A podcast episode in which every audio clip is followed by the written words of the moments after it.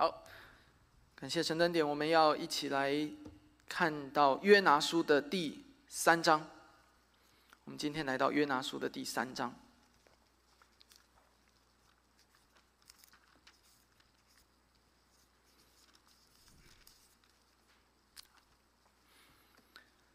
啊，我不知道你有没有过这样的经历，就是当你到一个地方去旅游的时候。然后你一开始不太熟悉那个地方的路线，结果因为不太熟悉那个地方的路线，于是你就可能你开着车或者你走着路，然后你慢慢慢慢就会发现，哎，我刚才好像经过这里，哎，我现在怎么又绕回来了？啊，我不知道你你有没有过这样的，我相信这样的经历应该并不少见啊，每个人可能或多或少都有过这样的经历。我们从两个星期前开始读约拿书，而约拿的人生也似乎经历这样的类似的故事。我们今天要读的经文是约拿书的第三章，在在这一章里面，约拿终于顺服了上帝的呼召，终于踏上了前往尼尼微的道路。约拿书是十二卷的小先知书中的一卷，我们之前有提到过，这一卷叫做小先知书，只是因为它篇幅比较短。在这一卷书当中，有另外一个非常特别的一个。一个要素，一个特征，就是约拿是所有这些小先知书里面唯一一位被差派去一个外邦的国家，去向一群外邦人去传讲上帝救恩的一个先知，去按照上以色列人对上帝的认识、对律法的认识，来去向一个充满罪恶的城市带去上帝审判的信息，去试图去呼吁那个城市的居民悔改。所以我们刚才在读啊以弗所书三章一到六节的时候，特别提到，这就是上帝在创世以前所设立的奥秘，乃是使外邦人和犹太人能够同盟应许，同为一体，同得应许。约拿是北国以色列的先知，上帝呼召他去尼尼微传讲上帝的信息，而约拿一听到上帝的呼召，他就起来离开，往相反的方向逃跑。上帝让他往东去尼尼微传讲，结果他往西逃跑，踏上了开往他施的船。在地中海上，上帝掀起了一股风暴，这股风暴几乎要把整艘船沉下去。船上的水手惊恐万分，直到最后，他们终于从约拿这里得到了答案，就是要把约拿这个 这个风暴是因为约拿的犯罪导致的。于是他们在惊恐万分的情况下，按照约拿的要求，把约拿扔下了船。而约拿被扔进到地中海以后，上帝就让海上的风暴平息了。接着，上帝预备了一条大鱼，让约拿在鱼肚子里三天三夜。在那里，约拿醒察，约拿向上帝悔改。在第二章的结尾，约拿发出了整卷书的最强音，他说：“他宣告说，救恩出于耶和华。”这是我们上周的经文的结尾。他开始学习承认上帝的主权。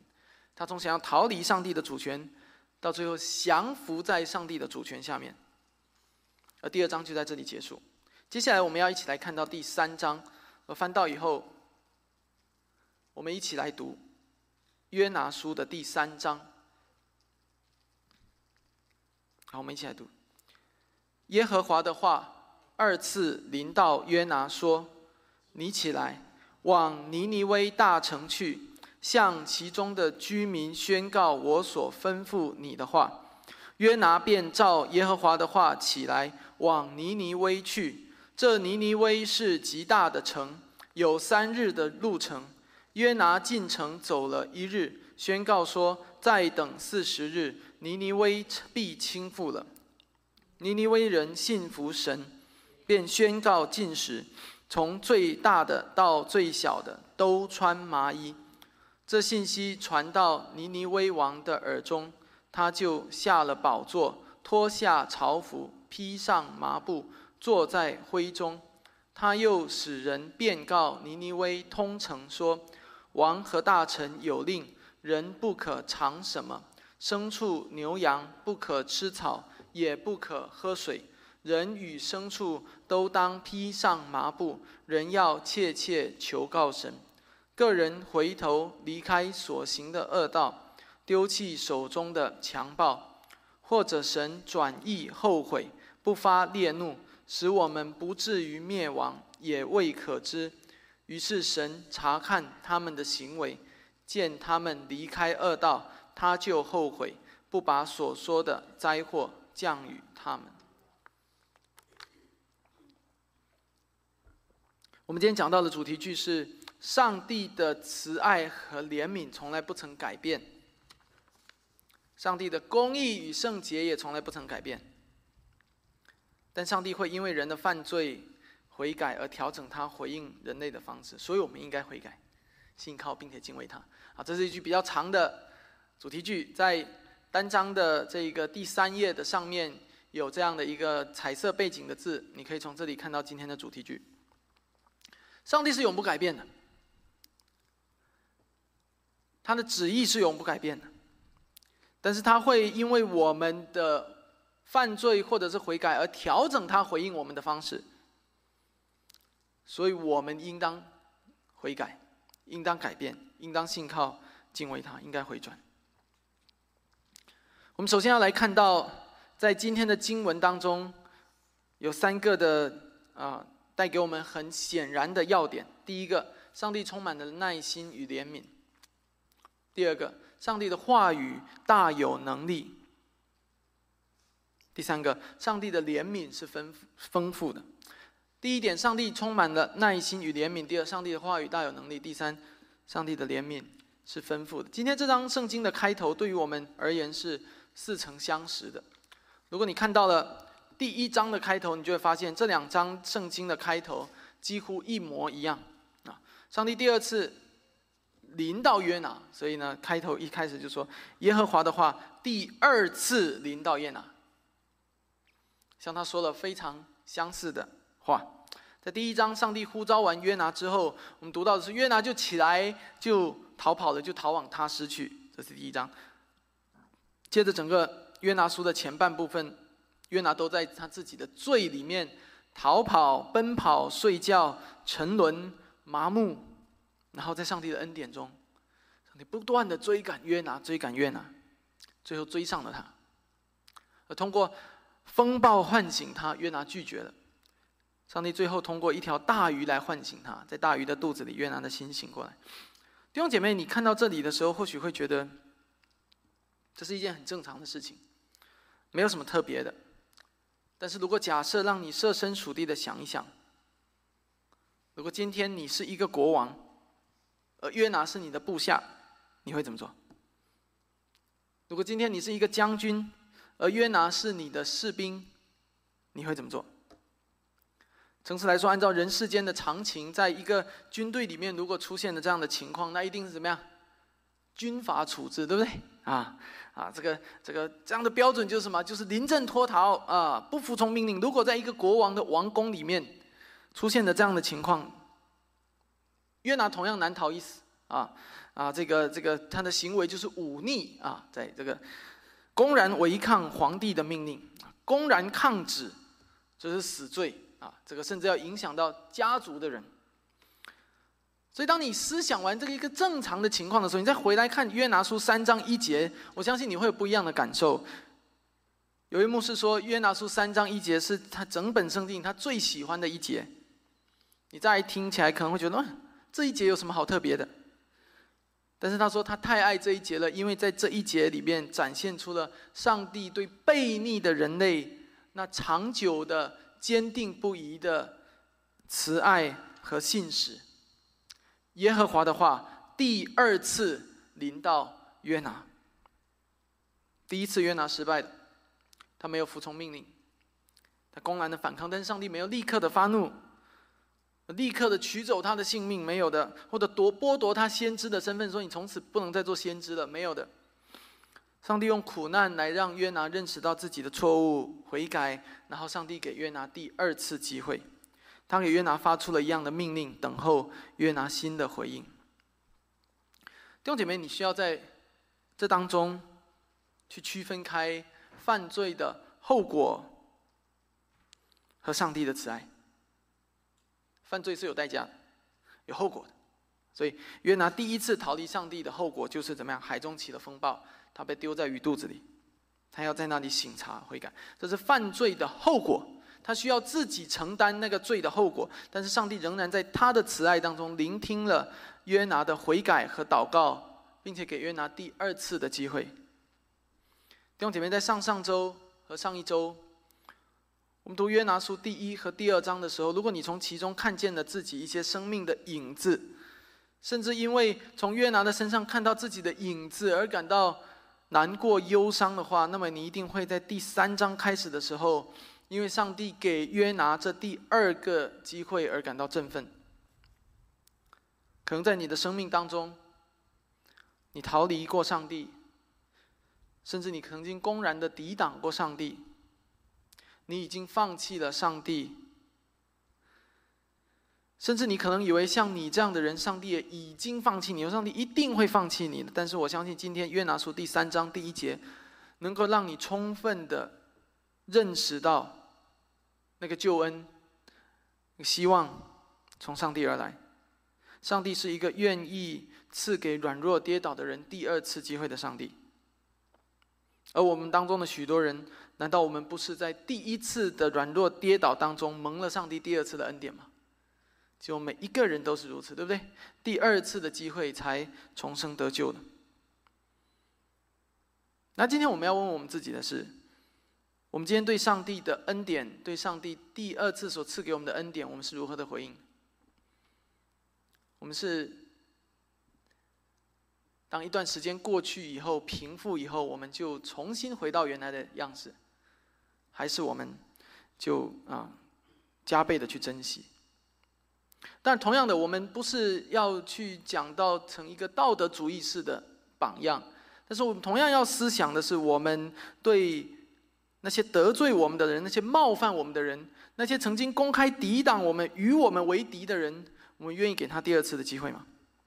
诚实的说，如果上帝采取了和我们一样的性格和脾气，我们今天很难在这个世界上活着，因为我们的人生早就在我们第一次犯罪的时候。就被刑罚，以至于失去了改正的机会，但上帝却不是如此。所以，当我想到说上帝给约拿第二次机会的时候，我就想到了十九世纪雨果的小说叫《悲惨世界》，我不知道啊，你们有没有看过？在这部小说里面，这个主角然阿浪他本来是一个囚犯，然后他被假释出来，然后他东奔西走，他没有可以住宿的地方，因为他背着一个他曾经坐过牢的这样的一个。一个身份证明啊，所以没有人愿意敢，没有人敢收留他。好不容易，他遇到了一个神父收留他，他可以住在那个神父家中。结果在半夜的时候，他看见那个神父家里有许多的银器，他偷了一些银器，就连夜出逃。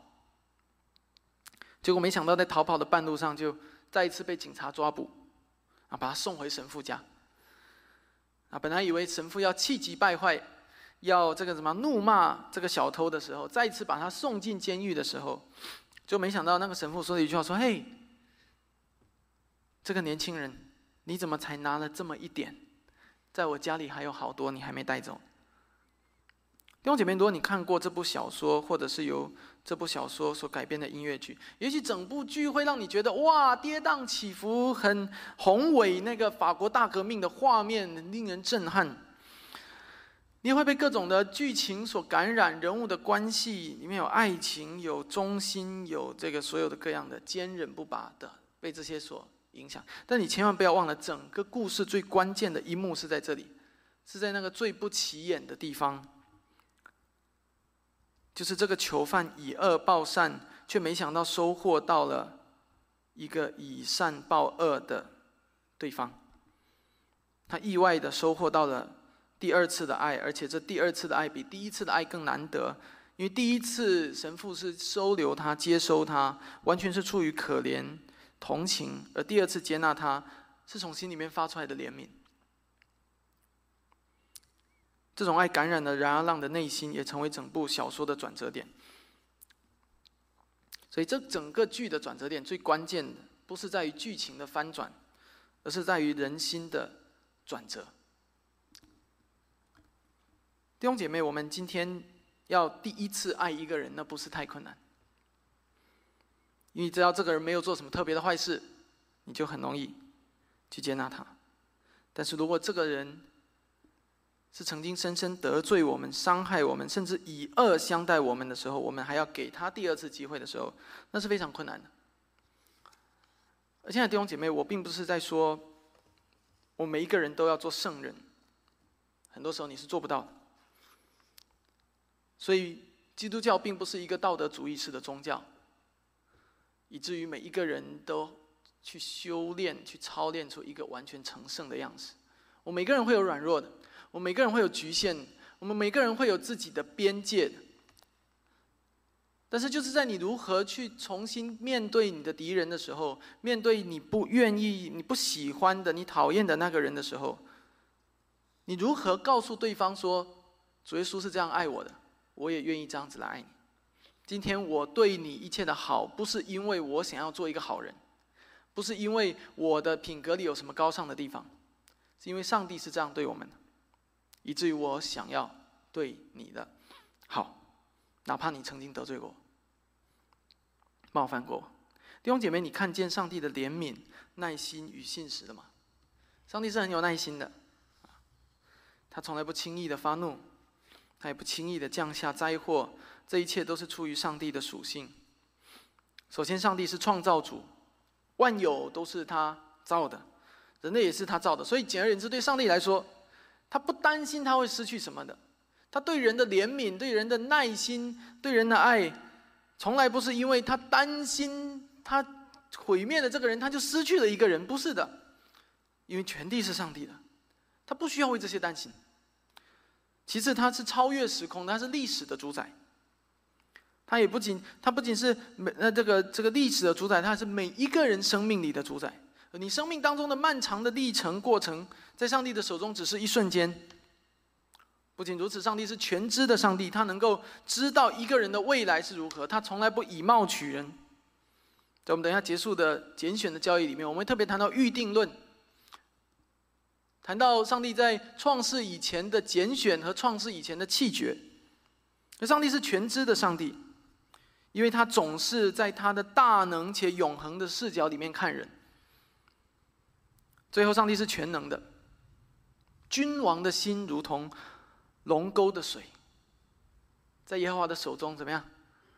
随意流转。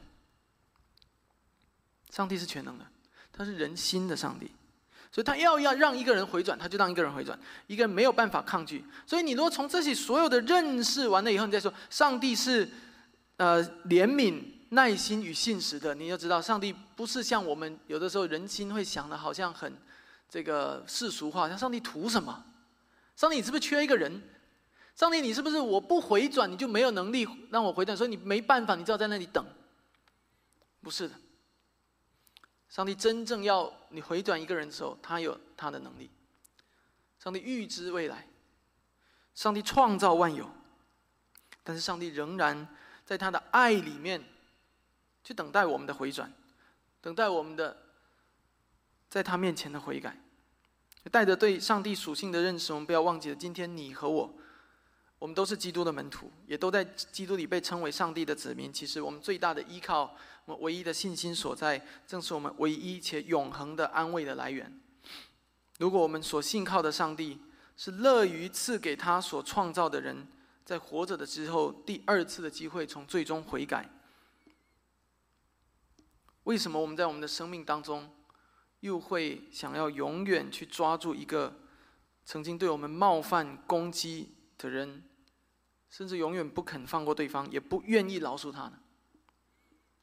我们的骄傲和自大是从何而来的？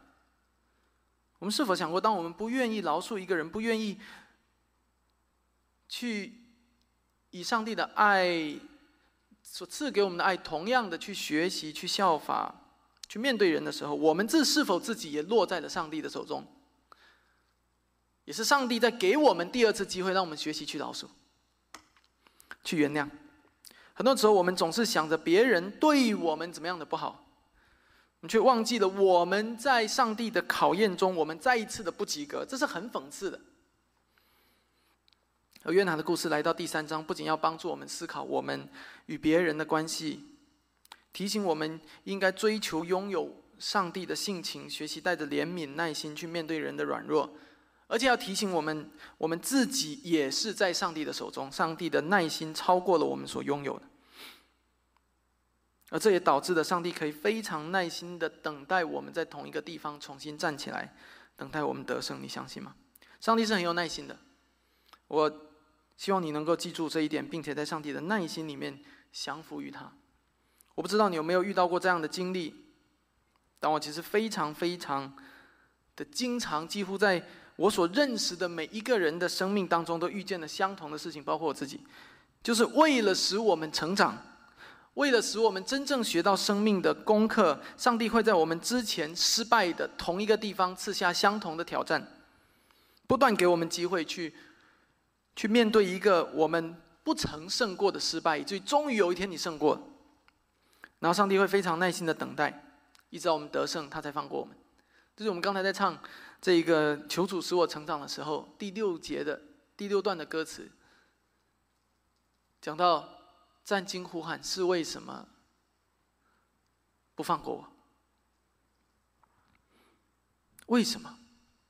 你不要指望上帝轻易的、随便的放过一些你生命当中的功课，是你以前没有学好，然后上帝就还算了算让你过。哪怕你之前在这个事情上失败过，甚至深深的失败，甚至软弱、跌倒、受伤，我告诉你，如果你真的爱上帝、敬畏他，那么你最后一定会，也一定必须在上帝的耐心当中降服。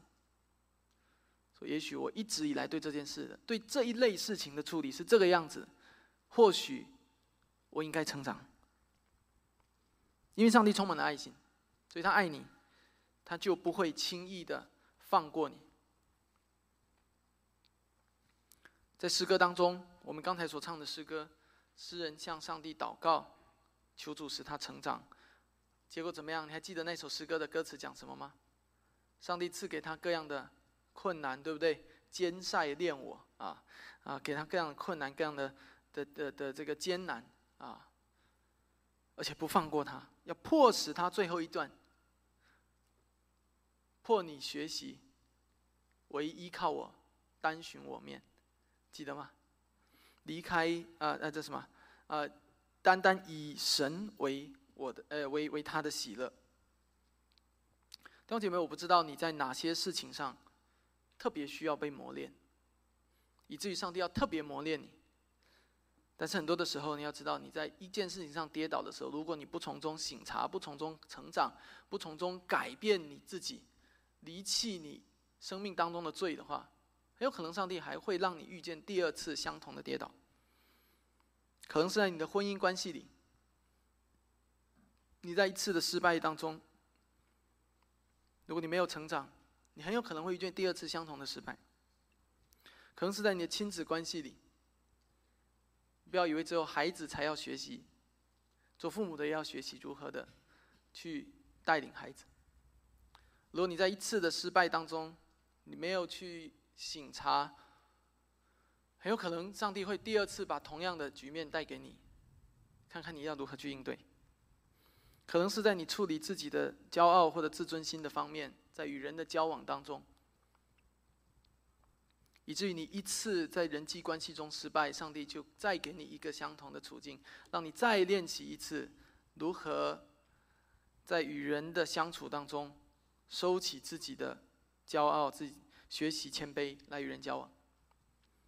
可能是在你处理金钱的时候，对于一些人来说，金钱还行啊，基本上不会有人说金钱没用。有些人金钱还行，但有一些人对于另外一些人来说，金钱可能是他生命中最大的偶像，以至于他可能一直贪心，一直有赌徒心态。啊，一直的去想我要如何的去赚更多的钱，但是越是这样，越有可能一次一次在同一个地方跌倒。可能是在你处理金钱的时候，你有许多的功课要学，而上帝特别的爱你，所以一次一次在同一个地方让你去学习、去经历、去征战。可能是在你诚实或者不诚实的方面。上帝一次又一次让你面对相同的事情，去学习诚实的面对自己的错误，学习诚实的面对自己，的软弱、坦诚，向别人坦诚，向别人敞开，而不是总是掩盖。可能是在你与情欲征战的方面，与色情征战的方面，无论是心理的，是肉体上的，一次一次的磨练你，让你成长。可能是在你与人的交往，在学习与人和睦的事情上，一次一次你要经历一些的张力，甚至关系的破裂，然后你再重新再学习去建立。可能是在你学习要啊团队合作的事情上，可能你跟一个团队。啊，这一个啊合作，结果你们因为一些的可能性格的问题，可能理念的问题，可能是啊彼此不愿意互相的接纳的问题，于是崩了，分裂了。你以为那件事情就这样过去了？其实不会的，可能几年以后，上帝又让你面临相同的情况，让你重新再学习一次。你可能又失败了，又分裂了，还会有下一次等着你啊。所以我有一个很好的一个朋友，他在过去的可能十几年的时间里。他相同的局面经历了四次，啊，因为我们是几个很好的朋友，所以我们，哎，我们就很想要劝劝他。但是弟兄姐妹，你会发现，那个人是一个牧者啊，所以所有的这些事情是他和一个宣教团队，他和一个什么职堂团队，他和一个什么团队啊，又破裂了，又来，又破裂了，又来，几年，大概三四年一个周期，又要重新去面对，一直到他生命成长。弟兄姐妹，在那个里面的时候，你要意识到上帝是爱你。我不知道在你生命当中有什么样的故事。当我在讲所有这一切的时候，也许在你心目中、心里面，你有一些的故事的经历，在你的心里。但是你一定知道，在某一些事情上，上帝让你一而再、再而三的面对同一个挑战，甚至同一个坑、同一个跌倒，他是为了要磨练你的生命，让你有一天真正降服在上帝的面前，在他的主权里，真正得胜这个试验。所以有的时候，当你重复在一个地方跌倒的时候，不要再立刻就在那里啊怨天尤人。立刻就发怒，想一想约拿的故事，想想上帝如何不放弃约拿，不放过约拿，为的是要塑造他。而今天上帝也要塑造你，所以一定要把你生命中的一些毒刺或者肿瘤除掉一次、两次、三次。这种上帝的耐心可能会让你很不舒服，甚至可能会激怒你。但是他是造你并且爱你到底的主，这叫爱你到底。上帝常常喜爱给那些不尊他为大的人一个新的机会，一个新的挑战。你说，如果你问我，上帝最常要对付我们的软弱，到底我在我们生命中什么时候最会容易遇见这样的事情？我会告诉你，最常遇到的就是不把上帝当过上帝，不尊他为大。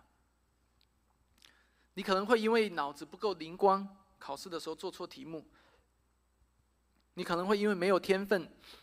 在服侍的时候，常常出现纰漏，不管你是这个这个做做服饰的哪一个方面，嗯，常常出现纰漏，有可能你可能因为粗心大意做饭的时候，常常把饭烧焦了，这都有可能。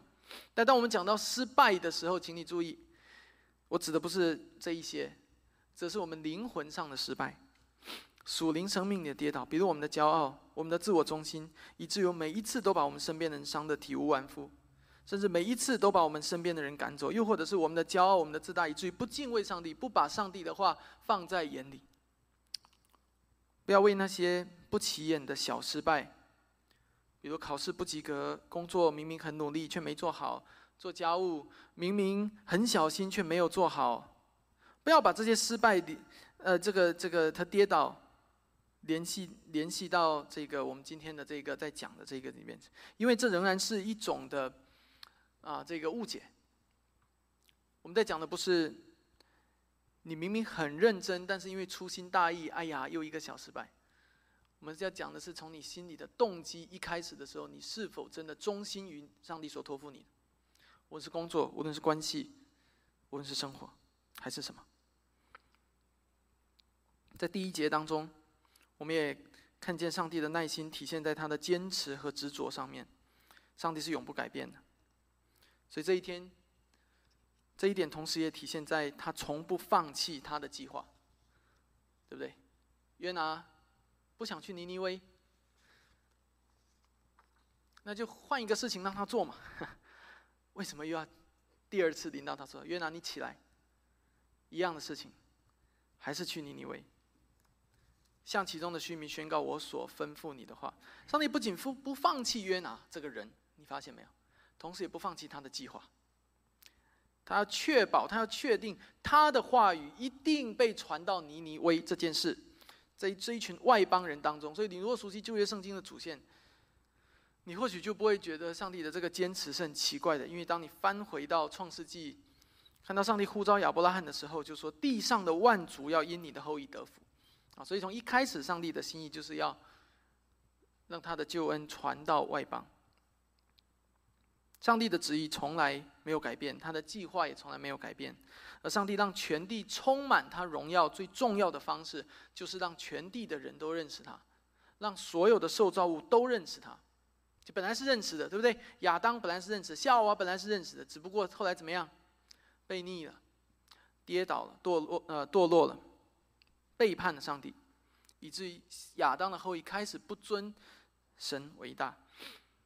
所以在约拿书当中，我们看见上帝就是在成就这样的事情，要重新让全地的人都认识他。所以他差遣约拿去到尼尼微。在第一章中，虽然约拿没有去到尼尼微，但是有一群外邦人信主，是哪一群？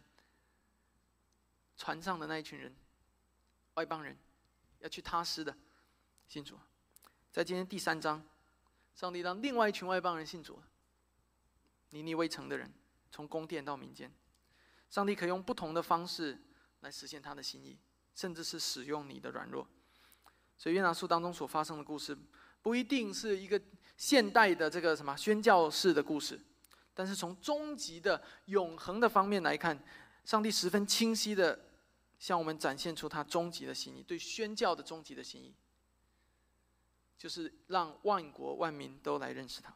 在第一点的最后，我要鼓励弟兄姐妹，很可能很多时候，可能我们对我们自己的生命有我们自己的计划，有我们自己的梦想，我们会有我们自己的偏好。比如约拿一开始，他可能没有办法接受去尼尼微宣教，没有办法看见接受说：“哎呀，一个我的敌人在我面前，结果他悔改了。”他没有办法接受那个画面，但也许那是他个人的仇恨也好。偏见也好，私心也好，但是你有没有发现，那并不是上帝的心意，他是约拿自己的心意。如果在约拿年轻的时候，你问约拿：“嘿，约拿，你这一生要做什么？”他可能会告诉你：“我要被上帝使用，我要服侍上帝，我要好好做一个啊信靠上帝的人啊。”结果，当上帝的呼召临到约拿的时候呢？哎，可能是另外一回事。你会发现，我不一定在讲约拿，我在讲我们每一个人生命当中，我们很可能。你今天问一个年轻人，问一个新来的弟兄姐妹，或问一个刚刚信主的信主，嘿，我们很容易问他：哎，你的恩赐在哪里呀？你的热情在哪里呀？你的呼召是什么？然后，如果对方啊，对于自己的这个恩赐、热情、呼召还不是很清楚的话，我们甚至还会鼓励他说：嘿，哎，某某人呐，啊，我鼓励你啊。啊，这个更多的认识上帝在你生命中赐给你的恩赐，啊，更多的发掘你生命中的热情是在什么方面？我们甚至会这样去鼓励他。但在今天的经文中，我要挑战你，从另外一个角度来思考，不是在你的生命中去挖掘你的热忱，去寻找你的恩赐点在哪里？因为那个焦点不应该在你身上，而应该在上帝身上。你发现了吗？不是去挖掘。你的热情特质或者恩赐，而是从头一开始就去塑造你的热情、恩赐和特质，使你自己完全合神心意的使用。所以你一开始要问的不是我有什么恩赐，我有我有什么能干的，我有什么特点。你从一开始要问的就应该是上帝，你到底要我做什么？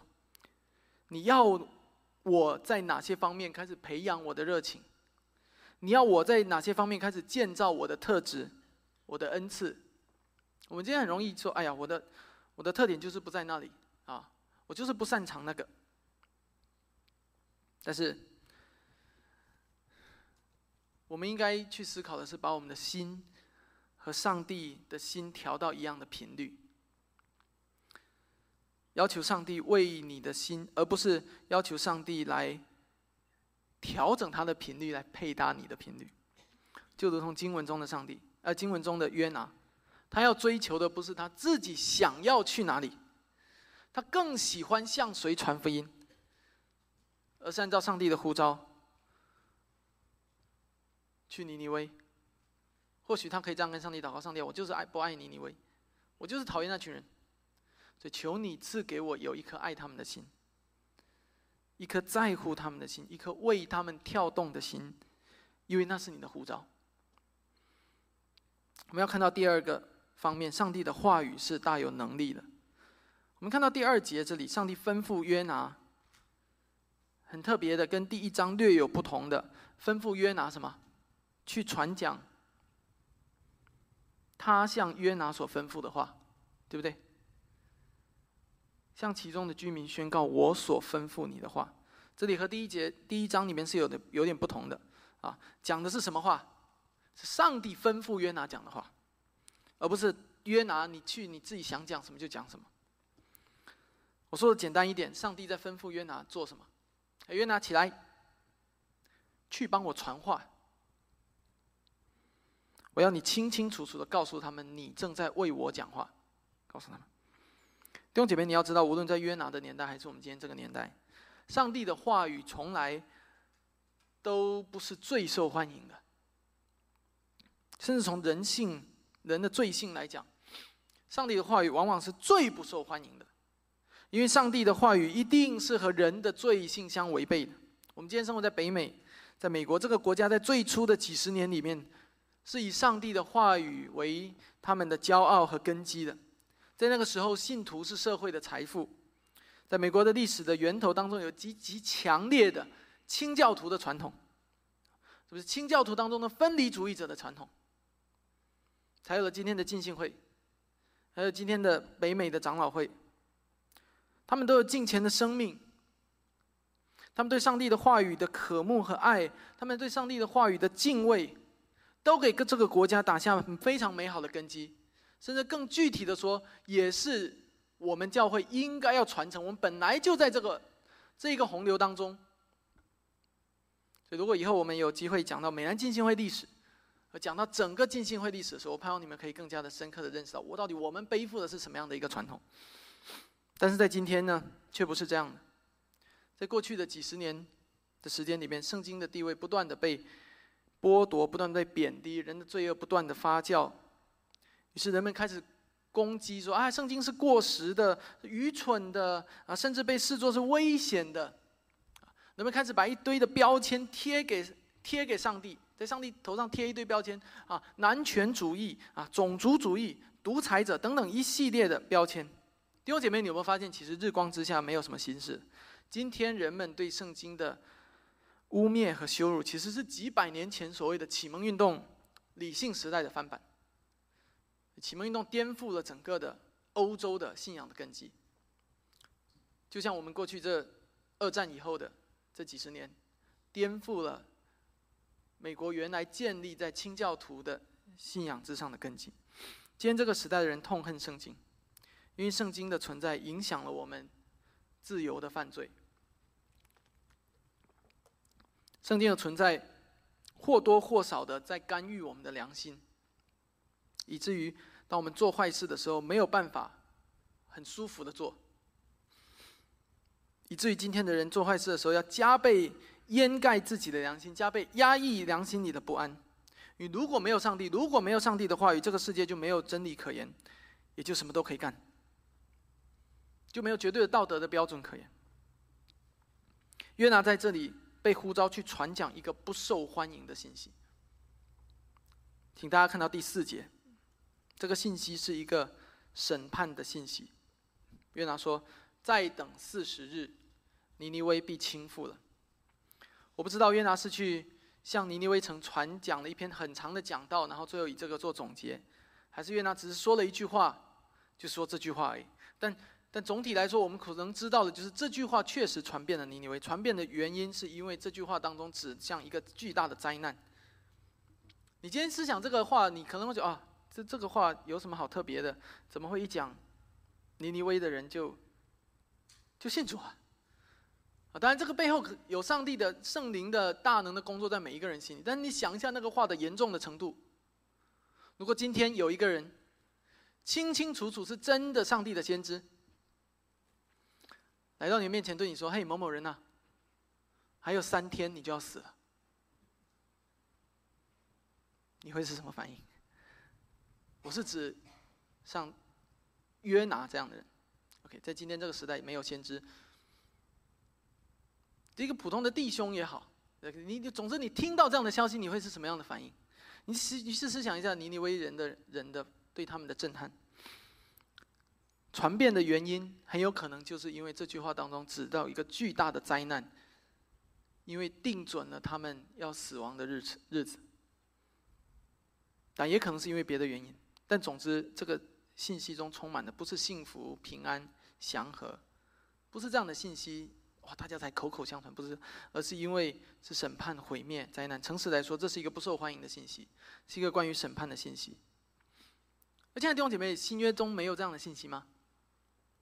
我们没有被托付去传讲审判的信息吗？希伯来书九章二十七节告诉我们：按着定命，人人都有一死，死后且有审判。同样是一个审判的信息，在新约里面，上帝吩咐我们去传讲这个信息。今天，当我们说我们从上帝那里领受了呼召，要去传福音、传讲天国信息的时候，到底上帝要我们传的是什么？我不知道你是否仔细思考过这个问题。很多人读上读了圣经，信了上帝以后，却不敢向人传讲天国的信息，因为我们担心天国的信息太严厉了，太尖锐了，可能会破坏我们的朋友与我们之间的关系。我们担心我们的朋友可能会不理我们，我们的朋友可能会觉得我们是异类，或者觉得我们冒犯了他们的生命，冒犯了他们的人生，于是我们就退缩了。你说为了保住关系，我们宁可不要传讲上帝审判的信息。我们退缩回去，或者我们尝试着偷偷修改其中的信息，看能不能把它改得好听一点，改得舒服一点，改得啊，可能让人没有那么强的冒犯感。当我们谈论谁是基督徒的时候，我们心里会偷偷的改变一下。当我们谈论各样的教会的施工时，我们呃教会的定义，或者是各样的这个啊事情的时候，我们都会偷偷改变一下。比如说，讨论基督徒的定义的时候，我们偷偷改变一下，让一个明明还不是基督徒的人，在心里有一个虚假的盼望，以为他也是基督徒。我们偷偷修改一下那个定义，不要那么严厉，让他觉得他不是基督徒，你觉得他心里舒服一点，好像这个永生跟他有关。但其实我们在欺骗他。当我们谈论教会的时候，我们在心里偷偷的修改或者调整圣经中对于教会。的标准和定义，以至于为了要让教会看起来不是一个那么严肃、那么分别为圣的一个群体，以至于免得让那一些世俗的人看了觉得不舒服。简单来说，很多时候我们是让我们的人情世故、让我们的人际关系来决定我们所传的福音到什么地步、到什么程度，让我们的人际关系和人情世故来决定我们如何治理教会，要在教会的决定上如何操作，要同意还是反对。那你知道，等时间长了以后，圣经就不再是我们的主，基督也不再是我们的主，人情世故成了我们的主。而到那个时候，你会发现，到处都充满着一种无形的压力。诚实、诚实的说，在每一间教会里，都充满这样无形的压力。那我们在做许多事情的时候，没有办法最优先的。按照良心里的平安，在圣经面前按照圣经的教导来做事情，而是让我们做许多事情的时候，最优先想到是：哎，这个人会不会生气？这个人会不会抱怨？那个人会不会不舒服？那个人会不会因为他个人的喜好的原因而反对？关于讲台的教导也是同样的，我听过各种各样的不少的建议，建议我要看什么样的人说什么样的话，建议我要懂得分场合，有的时候应该。啊，稍微调整一下传讲圣经的精确度、力度、强度。那问题是，到底一间教会的讲台的标准是什么？到底一个传道人要传讲的是谁的话语？简单来说，约拿的故事让我们看见，约拿只不过是一个传话的人，就像每一个传道人在讲台上，他只不过是一个传话的人。简单来说，我也是一个传话的人，而上帝才是话语的主人，是讲台的主人。这是一个非常清晰的一个事情。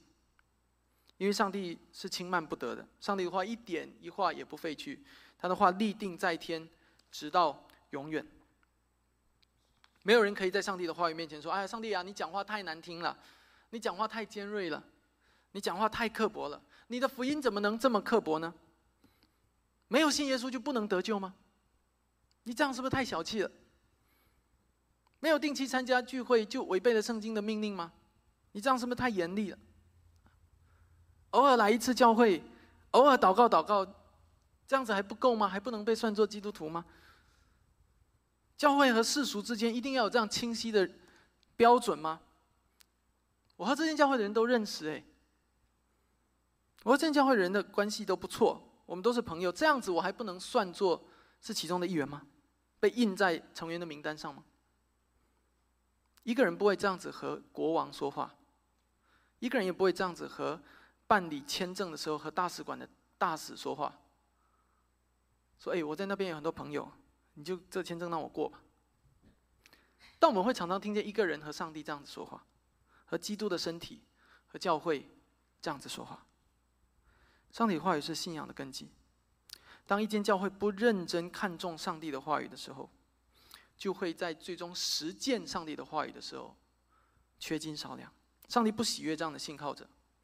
和这样的教会，但到这个话题当中时候是比较严肃的，但是是很真实的。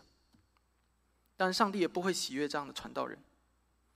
上帝不仅要约拿去，而且去了以后不是讲他自己心里的话，也不是简单的讲一讲上帝所交代他的话，而是毫不含糊的说：再过四十天，尼尼微城要倾覆了。弟兄姐妹，你爱你身边的人吗？你爱你的家人、你的朋友？你爱你在教会中的弟兄姐妹吗？如果你真的爱一个人，你不会再尝试要去避开那些听起来难听的，却是上帝的话语，而不去提它。当希伯来说说人人其实都有一死，死后且有审判的时候，同样是在告诉我们一个关于审判的信息。而当你如果对一个人足够爱的话，这个爱应该会大到足以促使你去告诉他这个信息，除非你还不够爱他。上帝是如此的圣洁良善，以至于你没有办法偷偷的把那些罪扫到地毯下面，然后盖住，没有人看见。对你的身边的人的爱，如果足够大的话，会大到足以使你告诉他，那审判的一天将会来临。那一天你要面见你的主，你要在他的审判台前。而只有一条路能够通向上帝的救赎，就是信靠耶稣基督。因为耶稣说：“我就是道路、真理、生命。若不借着我，没有人能到父那里去。”如果你从来没有借着救主耶稣来到天父上帝面前的话，那么你的审判日已经写在上帝的日程当中了。请你不要再误会他的忍耐，他对你的忍耐不是要让你继续沉溺在罪和不幸当中，而是给你特别的恩典，要等待你回转。归向基督。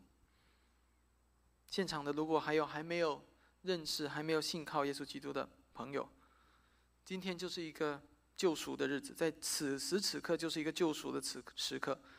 我期待你可以转向基督，相信他，依靠他，他是你唯一的救主。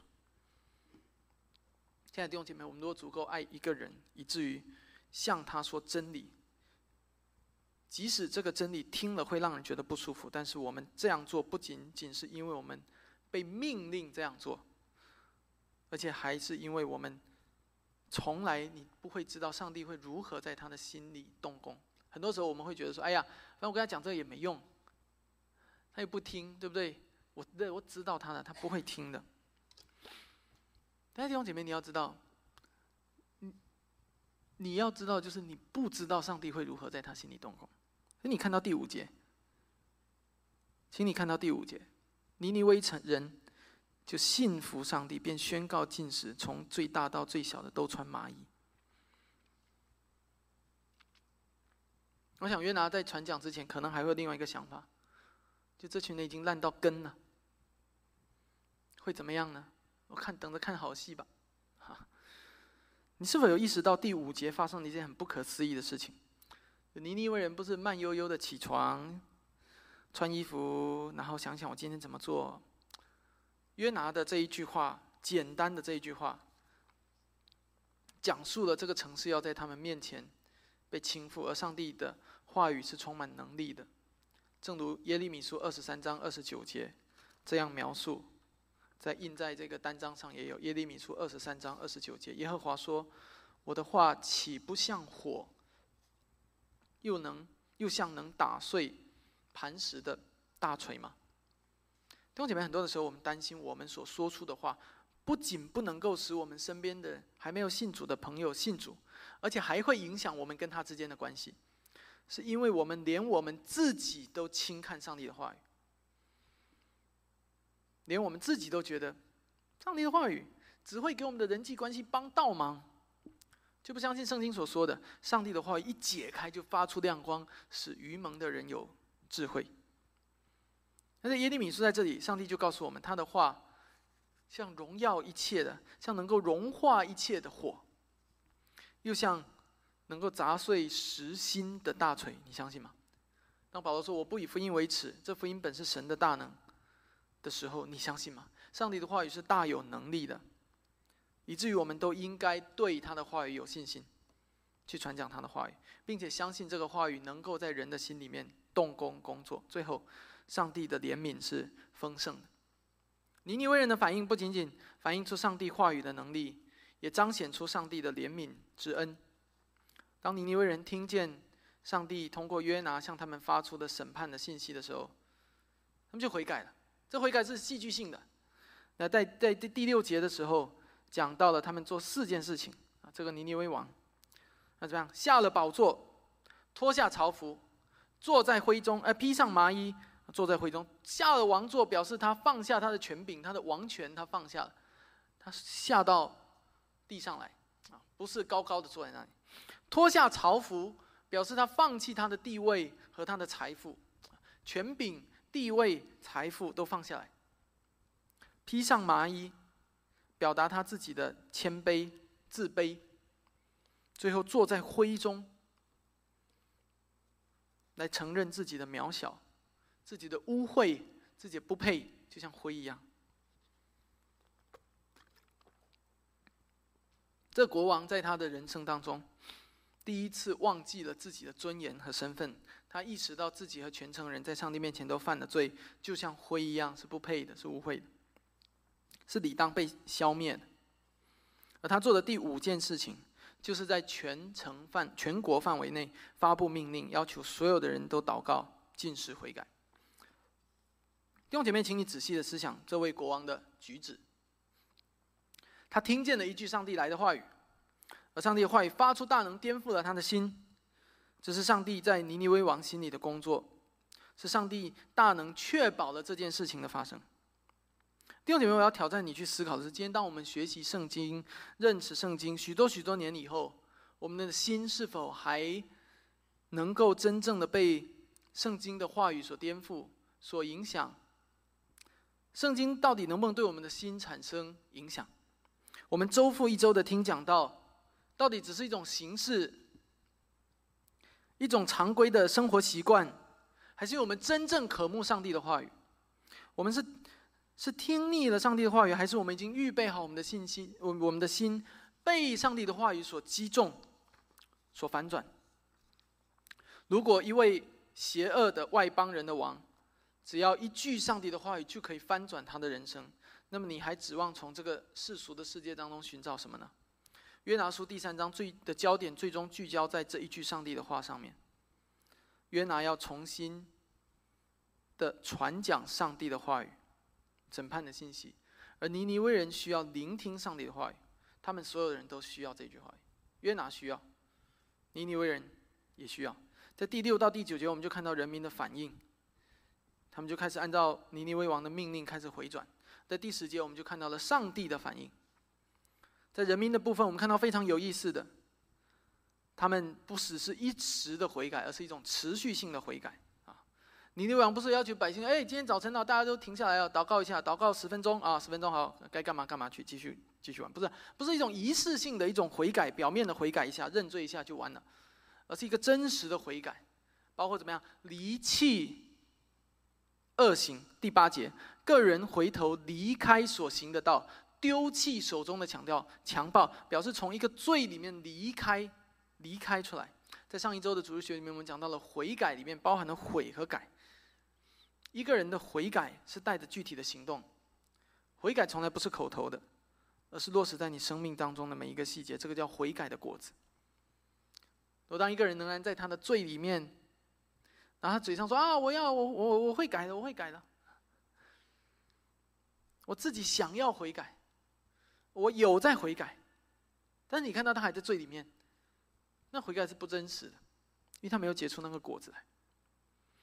在这里有另外一个问题，可能不少有人会提出来，就是到了第十节最后一节，上帝查看他们的行为，见他们转离了恶道，他就后悔，不把所说的灾祸降给他们。哎，不是说上帝是永不改变的上帝吗？为什么这里又变了？你可以理解这个问题吗？其实这问题在我们三个星期前的。主日学有解答过，我不我不记得你还还有没有印象？上帝不是不改变的吗？为什么这里又变了？可能有的弟兄姐妹可能会以为主日学我们只是讲一些很基础的真理而已，其实不是不是如此的。我们会谈到很多的关于神论、基督论、罪论、救恩论的各样的的这个教义，所以在。几周以前，我们在思考上帝的永不改变的属性的时候，我们就有一个仔细的讨论。而今天的经文是一个很好的例子。如果上帝是永不改变的，为什么这里又说上帝会后悔呢？如果仔细看英文的话，会发现他不是用常规用的“后悔”的那个词，是换了另外一个词叫 “relent”。如果想要你要清楚的认识到这个问题，你首先要明白的是，到底上帝对尼尼微城的心意是什么？是要毁灭他们吗？如果他对他们的终极的心意是毁灭他们，那就毁灭到底嘛，对不对？但会发现不是，最终极的心意是希望他们敬拜上帝，对吗？这是上帝一贯的心意，希望尼尼微城的人信靠上帝，荣耀上帝的名。而上帝是永不改变的，就体现在这一点上，没有人可以扭转他永恒的旨意。没有人可以动摇他的旨意，所以有一首歌叫做《我摇动你的手》的时候，那首歌词是不不合乎圣经的，会带给我们一个误解，以为我们可以改变上帝的心意。不，上帝的心意是没有办法改变，永不改变的。他的心意就是希望人人都悔改得救。但你会发现在这个过程中，上帝会根据人的回应、人的反应来调整他回应的方式和策略。在耶利米书十八章第七到八节。很清楚的教导我们，上帝说：“我何时论到一邦或一国，说要拔出、拆毁、毁坏？我所说的那一邦，若是转意离开他们的恶，我就必后悔，不将我想要施行的灾祸降与他们。”这里讲到的后悔，跟约拿书这里后悔是同一个词，在原原文当中的意思就是改变心意的意思。就他们如果悔改，我会改变心意。所以，上帝的审判里面总是带着一个隐含条件，就是除非你悔改。而这也正是尼尼微人所做的，也是我们今天主题剧里面所展现的。亲爱的弟兄姐妹，这不就是我们的生命吗？约拿的经历反映了我们的生命，而尼尼微人的经历也同样反映了我们的生命，都是很常见的，在我们生命里发生。我们犯犯罪落在上上帝的手中，本来只是配得审判，配得死亡。直到有一天，我不知道是在你生命中的哪一天，可能是在你年轻时候的一天，可能是在你年老时候的一天，你从最终醒悟过来，你告诉自己我不能够再这样子下去，然后你悔改。在你悔改以后，上帝把原本计划要降在你身上的刑罚挪走了，因为上帝终极的旨意不是要毁灭你，而是要借着各样的方式使你悔改，来信靠上帝。接下来，我们的生成生命还会在成圣的这条道路上继续成长，而在这些挑战当中，你可能就会开始经历约拿的功课，就是你在哪里跌倒，又在哪里爬起来。上帝不断的磨练你，一直到你最后成圣。求主使我们成长，而不是多再多挨一记教训。也求主都使我们成长，以致我们越来越荣耀他的名。我们一起祷告。